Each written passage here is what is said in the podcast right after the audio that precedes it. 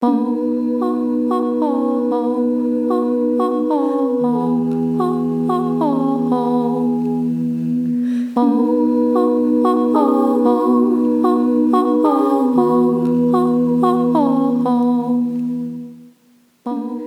les familles ont une histoire.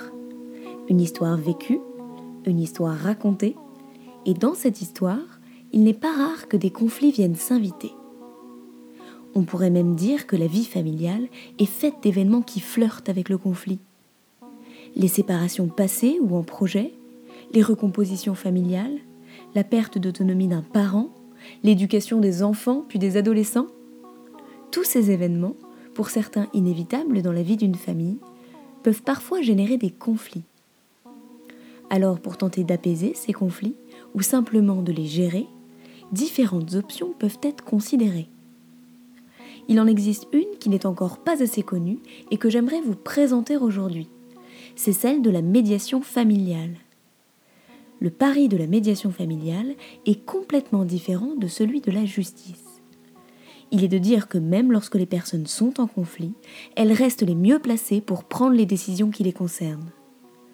Mais je ne vais pas vous en dire trop tout de suite, et je vous propose de nous intéresser d'abord à ce qu'il se passe lorsque nous sommes en conflit avec un proche. Ensuite, je vous expliquerai en quoi consiste la médiation familiale et comment elle fonctionne très concrètement. Alors, vous êtes prêts? C'est parti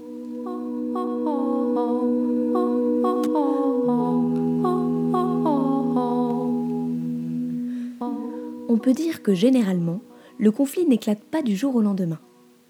Il est le résultat d'une succession d'étapes que l'on peut grossièrement résumer de la sorte. À l'origine, il y a une tension dans la relation. Une tension qui peut rester longtemps souterraine, mais qui va finir par éclater un jour ou devenir ingérable du fait d'un ou de plusieurs événements déclencheurs. Ces événements ne sont pas forcément les mêmes pour les deux personnes en conflit, mais ils vont provoquer chez l'une comme chez l'autre un débordement émotionnel, une colère ou une peur qui vont peu à peu laisser place à un profond sentiment d'injustice, d'incompréhension et parfois même de trahison. Ensuite, en fonction de la réaction que les personnes vont adopter, le conflit va ou non pouvoir s'installer. Et là, il y a schématiquement deux attitudes, deux réactions qui vont permettre au conflit de poser ses valises et de ne plus nous quitter. La première réaction est une stratégie d'évitement. Peu à peu, nous allons arrêter de communiquer et nous allons faire en sorte de ne jamais nous retrouver dans une position où nous pourrions perdre le contrôle face à l'autre. Le problème, c'est que ce comportement d'évitement va nous enfermer dans le conflit et le rendre à terme quasiment insurmontable. Plus on va éviter l'autre, plus on va contourner le sujet, et plus il va nous paraître difficile ne serait-ce que de se parler. À l'opposé, on a la deuxième stratégie, qui est celle de l'affrontement. Dans celle-ci, nous continuons de voir l'autre, nous continuons de lui parler, parfois parce que nous y sommes obligés, mais nous allons perpétuellement retomber dans les mêmes situations de blocage dans la communication, dans les mêmes confrontations. Certains d'entre nous se reconnaîtront davantage dans la première stratégie, celle de l'évitement, et d'autres dans la seconde, celle de l'affrontement. Mais beaucoup se diront aussi que leur comportement mélange ces deux stratégies. En réalité, toutes les combinaisons sont possibles, puisque la manière que nous avons de réagir à nos conflits nous est très personnelle. Elles dépendent de notre caractère, de notre histoire, de l'enjeu du problème et de la personne à qui il nous oppose. Mais ce que je trouve intéressant de souligner quand on aborde le conflit, c'est que même si nous sommes tous très différents dans la manière que nous avons d'y réagir, nous sommes beaucoup plus semblables dans la manière que nous avons de le vivre. Au-delà de ce que nous montrons en apparence, le conflit provoque en nous deux sentiments particuliers ce sont les recherches en psychologie sociale qui l'ont montré. Le premier sentiment, c'est cette impression d'avoir perdu le contrôle de la situation, de se sentir dépassé par les événements, presque impuissant devant notre conflit. Le deuxième sentiment, c'est un sentiment de fermeture, de repli sur soi. Nous voulons nous protéger et pour ce faire, nous mettons une distance entre nous et l'autre. Nous nous fermons à lui. Mais là où les choses vont se compliquer, c'est que ces deux sentiments de perte de contrôle et de repli sur soi vont venir se renforcer l'un l'autre dans le conflit. Ils vont ainsi donner naissance à ce qu'on appelle l'escalade du conflit. Alors prenons un exemple très basique. Imaginons que vous fassiez quelque chose qui m'agace légèrement sans vous en rendre compte.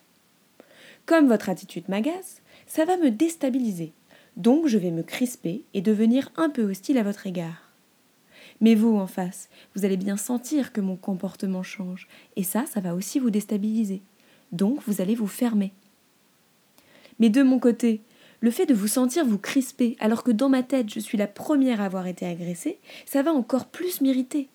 Et ainsi de suite. Vous voyez que ce cycle n'a pas de fin, puisque chacun d'entre nous est prisonnier de sa propre perception. Alors, est-ce que j'ai eu raison ou est-ce que j'ai eu tort de me sentir agressée par votre comportement de départ? Cette question est une question certes très importante, mais la réponse à cette question ne suffira jamais à expliquer toutes les conséquences du conflit. Justement parce que les mécanismes psychologiques qui sous-tendent le conflit font de celui-ci une véritable machine à dégénérer. Le meilleur indice pour s'en rendre compte, c'est qu'on va d'ailleurs souvent finir par se demander Mais comment a-t-on fait pour en arriver là? Et je pars en vacances. Bon, arrête tes conneries, Gigi, qu'est-ce qui te prend? Est-ce que tu te rends compte de ce que tu m'as dit tout à l'heure devant tout le monde? Ah, c'est pour ça? Euh, Je m'excuse. Non, mais c'est pas grave. L'important, c'est mon résultat et le fait qu'ils veulent saquer les généralistes, non? Ah d'accord. C'est pas grave de me traiter de conne devant tout le monde. hein. Mais toi, tu sais ce qui est important, hein Tu sais toujours ce qui est important. Bah figure-toi, moi je vais faire quelque chose sans importance. Je vais prendre des vacances, toute seule, sans toi, qui me fait chier, chier et merde je t'en prie, Gigi, calme-toi, hein En ce moment, tu es fatigué. Alors tu vas monter, tu vas prendre deux cachets, tu vas te reposer, et puis on discutera tout ça quand tu seras calmé, plus hystérique, d'accord? D'accord, dans 15 jours, si je reviens. Gigi, merde T'es pas capable de comprendre que j'ai énormément investi dans cette course. Et c'est quand même effarant de faire 20 secondes de plus qu'à l'entraînement. Mais ce qui est effarant, c'est que tu sois même pas capable de réaliser que ton pote ait pu se tromper en te chronométrant. Alors ça, ça te passe au-dessus du cigare, hein? Mais t'es pas capable de faire 35 secondes au slalom. T'es mauvais, t'es mauvais. Bon, bah, je pense qu'on a, on a plus rien à se dire. Allez, salut, bonnes vacances On la porte, bordel T'emmerdes M'énerve Ah Vous l'aurez peut-être reconnu, cet extrait est issu du film Les bronzés font du ski. Alors certes, la situation présentée peut paraître sans gravité, surtout si elle est isolée, mais c'est pour moi une manière légère de montrer comment l'interaction avec l'autre peut très vite dégénérer. D'ailleurs, pour décrire ce qu'elles vivent, les personnes en conflit utilisent souvent l'expression de cercle vicieux. Elles expliquent que même si leur désaccord avec l'autre est immense, même si elles lui en veulent terriblement, elles n'ont jamais voulu que la situation prenne de telles proportions.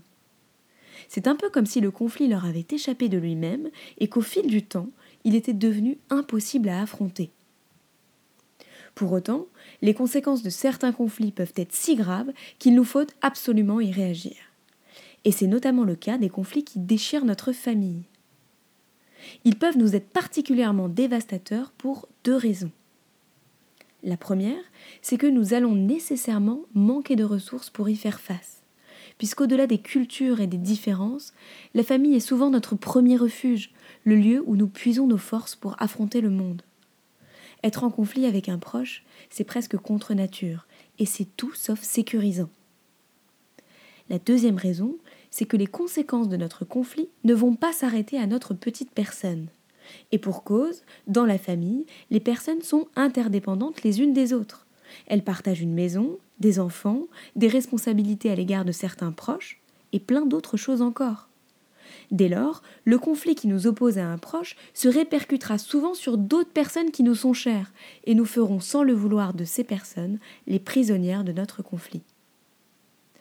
En résumé, la famille est le lieu où les conflits peuvent avoir les conséquences les plus destructrices pour les personnes. Mais c'est aussi le lieu où le conflit va être sans cesse réactivé et où les moyens de se faire du mal vont être démultipliés. D'où l'intérêt de ne pas rester passif face au conflit et de ne pas le laisser dégénérer. Et c'est là que la médiation familiale va pouvoir aider. Mais encore faut-il la connaître pour avoir ne serait-ce que l'idée de l'essayer.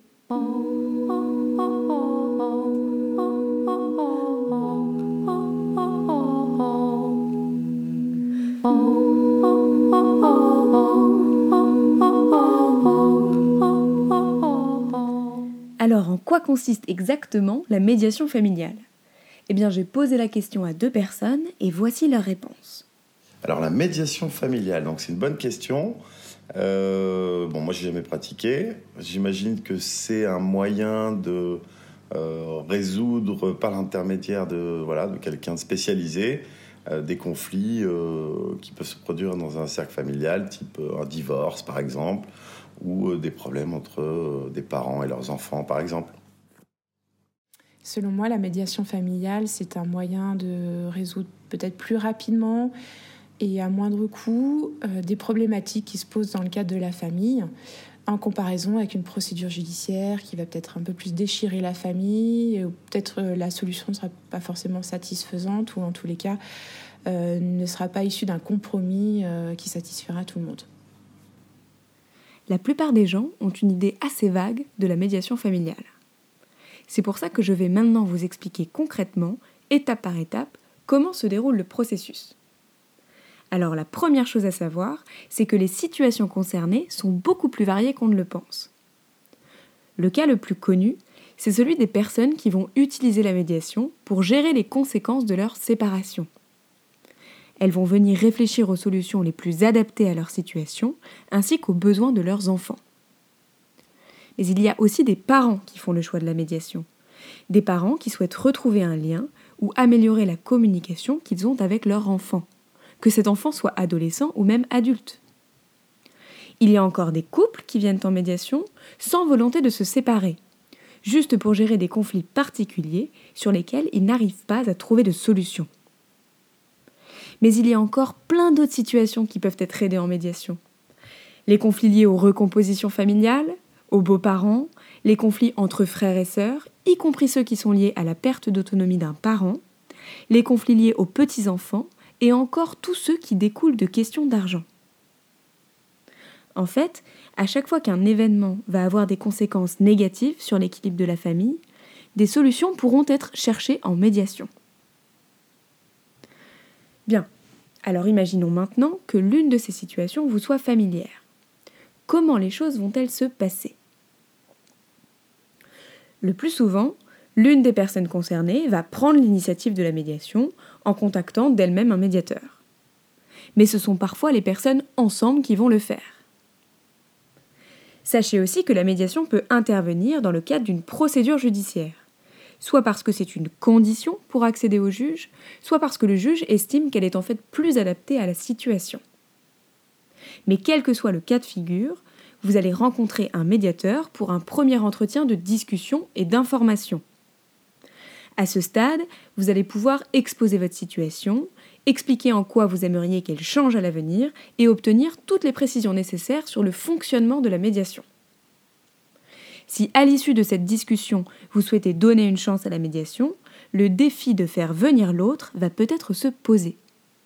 Sachez simplement que si vous ne savez pas comment vous y prendre, le médiateur sera là pour vous aider.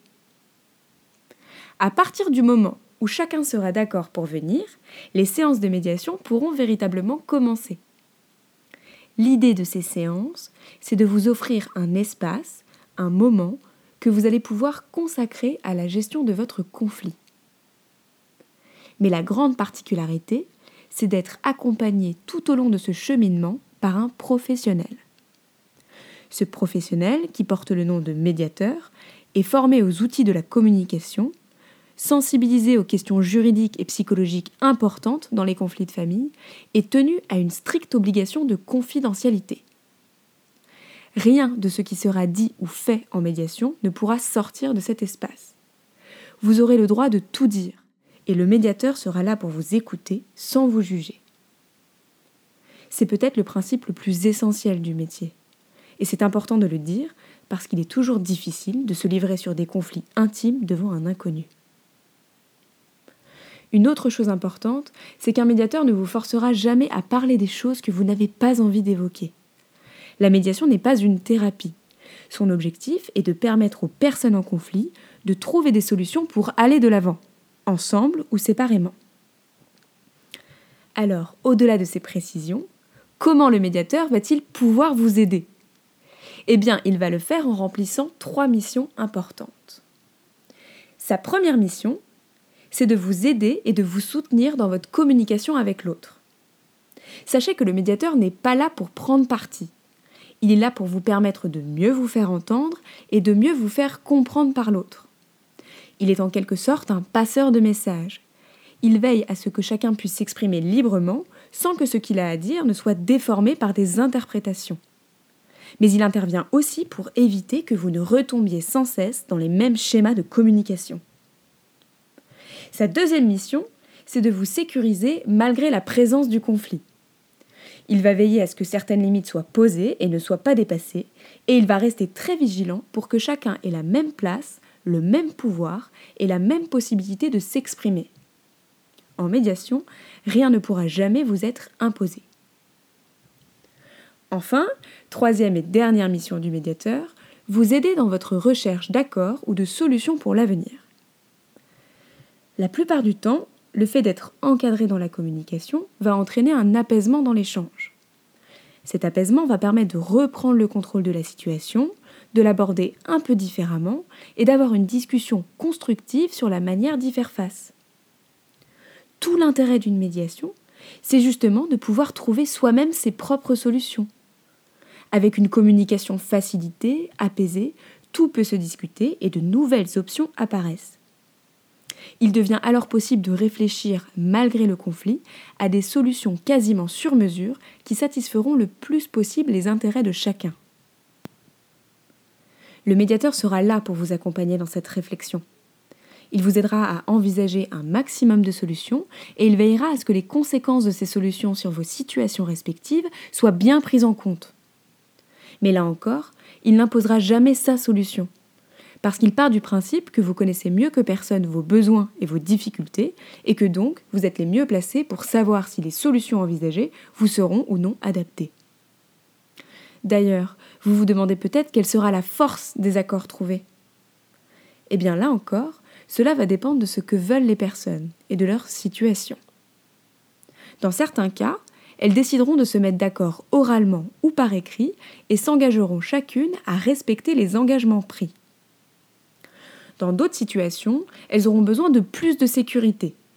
Elles pourront alors demander au juge de donner à leurs accords le même caractère obligatoire que celui reconnu à un jugement.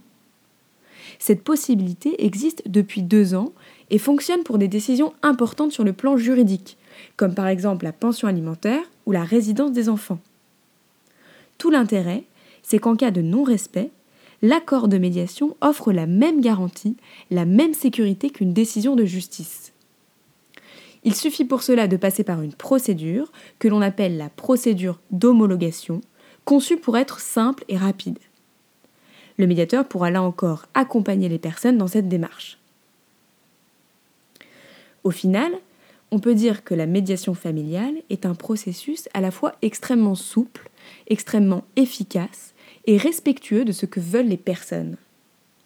Elle est une vraie opportunité qui peut être utilisée de deux manières différentes. Soit comme véritable alternative à la justice, soit pour résoudre toutes sortes de conflits qui n'ont rien à voir avec le droit.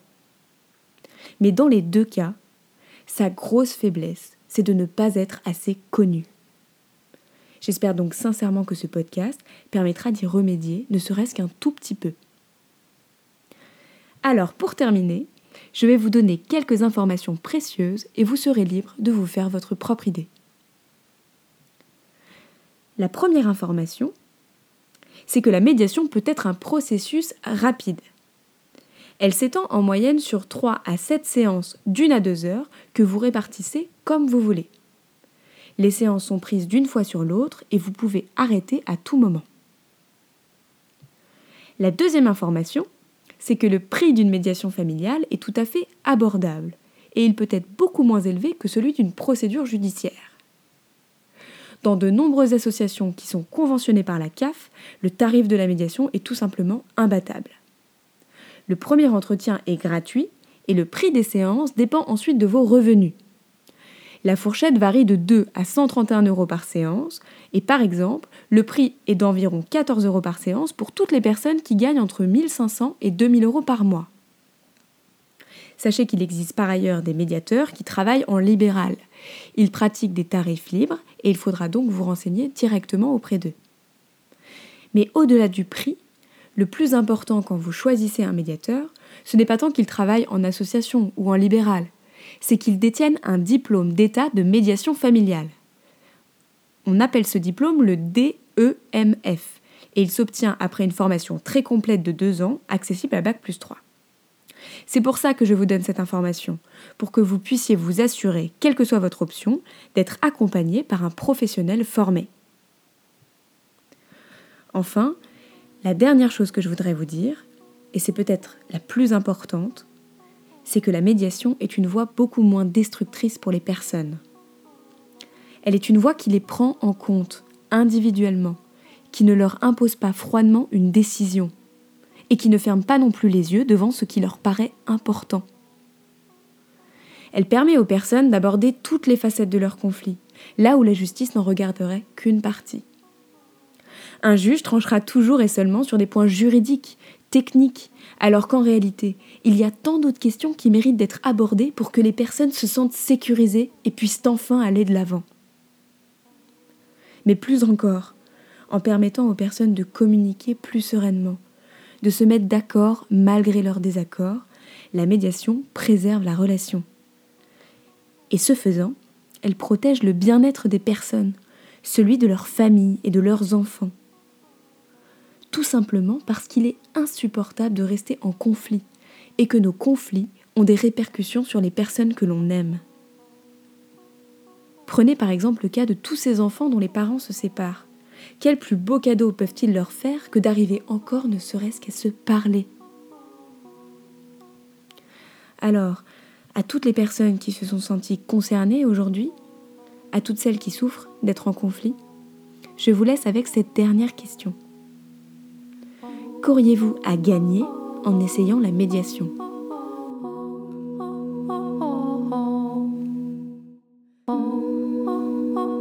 Je vous remercie de m'avoir suivi pour ce podcast et je reste disponible pour répondre à vos questions.